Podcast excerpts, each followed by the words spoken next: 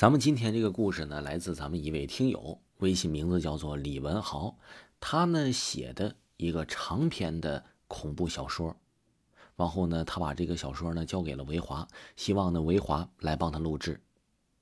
这个小说啊非常精彩，我也是看完了之后才分享给大家的。小说的名字叫做《恐怖的老头》。说王磊啊，从初中升到了高中之后。就再也没有做过那个噩梦了。那个噩梦整整纠缠了他一个学期。说起他的故事，真的是非常恐怖。那年夏天的暑假，王磊约着几个同学一起去河边钓鱼。正当他们钓鱼的功夫，一个老大爷不知道从什么地方窜出来了，颤颤巍巍的来到了他们几个人的身边。这个老头呢，有一头稀疏的白发。牙齿呢也已经所剩无几，左手拿着鱼竿，右手提着一个塑料桶。如果仅仅如此的话，那就没什么好说的了。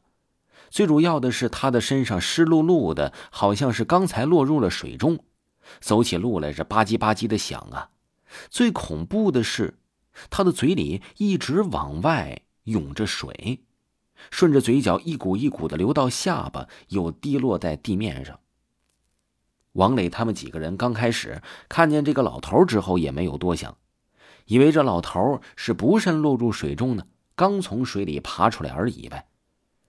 这老头来到王磊几人身边之后，坐在了一个石头上面，在鱼钩上放上鱼饵，接着钓鱼。王磊时不时的瞟一眼这老头，这老头啊，像是个死人一样也不动的，而且啊，这鱼竿也是没有一点晃动。过了好久之后，王磊发现了这老头的异常，说：“这个老头怎么一直从口中吐水呢？”老头的周围已经湿了一大片，很明显有些夸张了。王磊发现事情有些怪异，向其他人招手：“走，咱们去东边看看，这儿不好钓。”王磊的其中一个朋友啊，叫做王大奎，他个子呀不高，但是脾气很贱。等他们都离开的时候，他转头从地上拾起一块石头，冲着老头的鱼漂砸去了。石头在半空中划出了一道弧线，不偏不倚，正好砸在老头的头上。这一下可好了，王大奎惊叫一声，众人回头一看，只见这老头的头上已经流出了鲜血，鲜血顺着老头那稀疏的白发所流了下来。这奇怪的事情再次发生了，老头依然没有动静。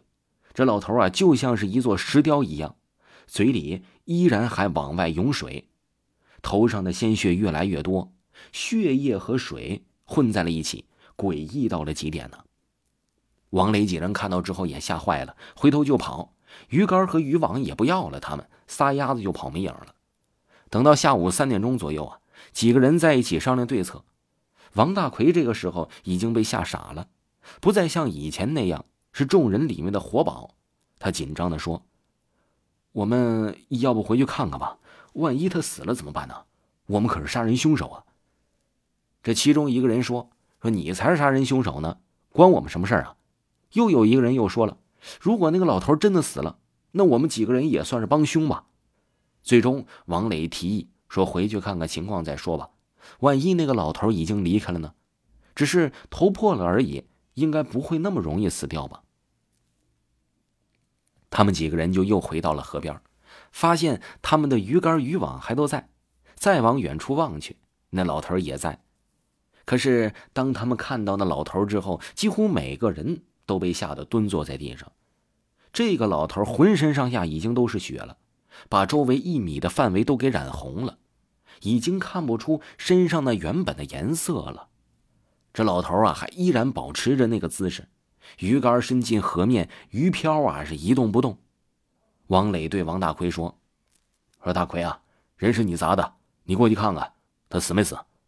王大奎别看他平时耀武扬威的啊，这个时候完全被这种场面给吓傻了。他慢慢的靠近老头，他的眼睛紧紧的盯着老头，生怕老头会做出什么诡异的动作。他越来越近，越来越近。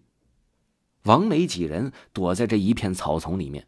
都露出头，睁大了眼睛，也不敢大声呼吸，更不敢说话了。虽然此时的天空依然明亮，但是他们的心已经被恐惧占满。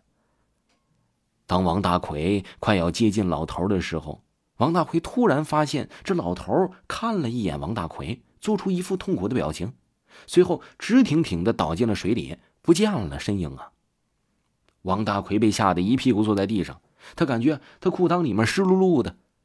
王磊几个人见状都被吓得不行了，但是他们也不能干等着，纷纷来到河边，看着老头落水的河面。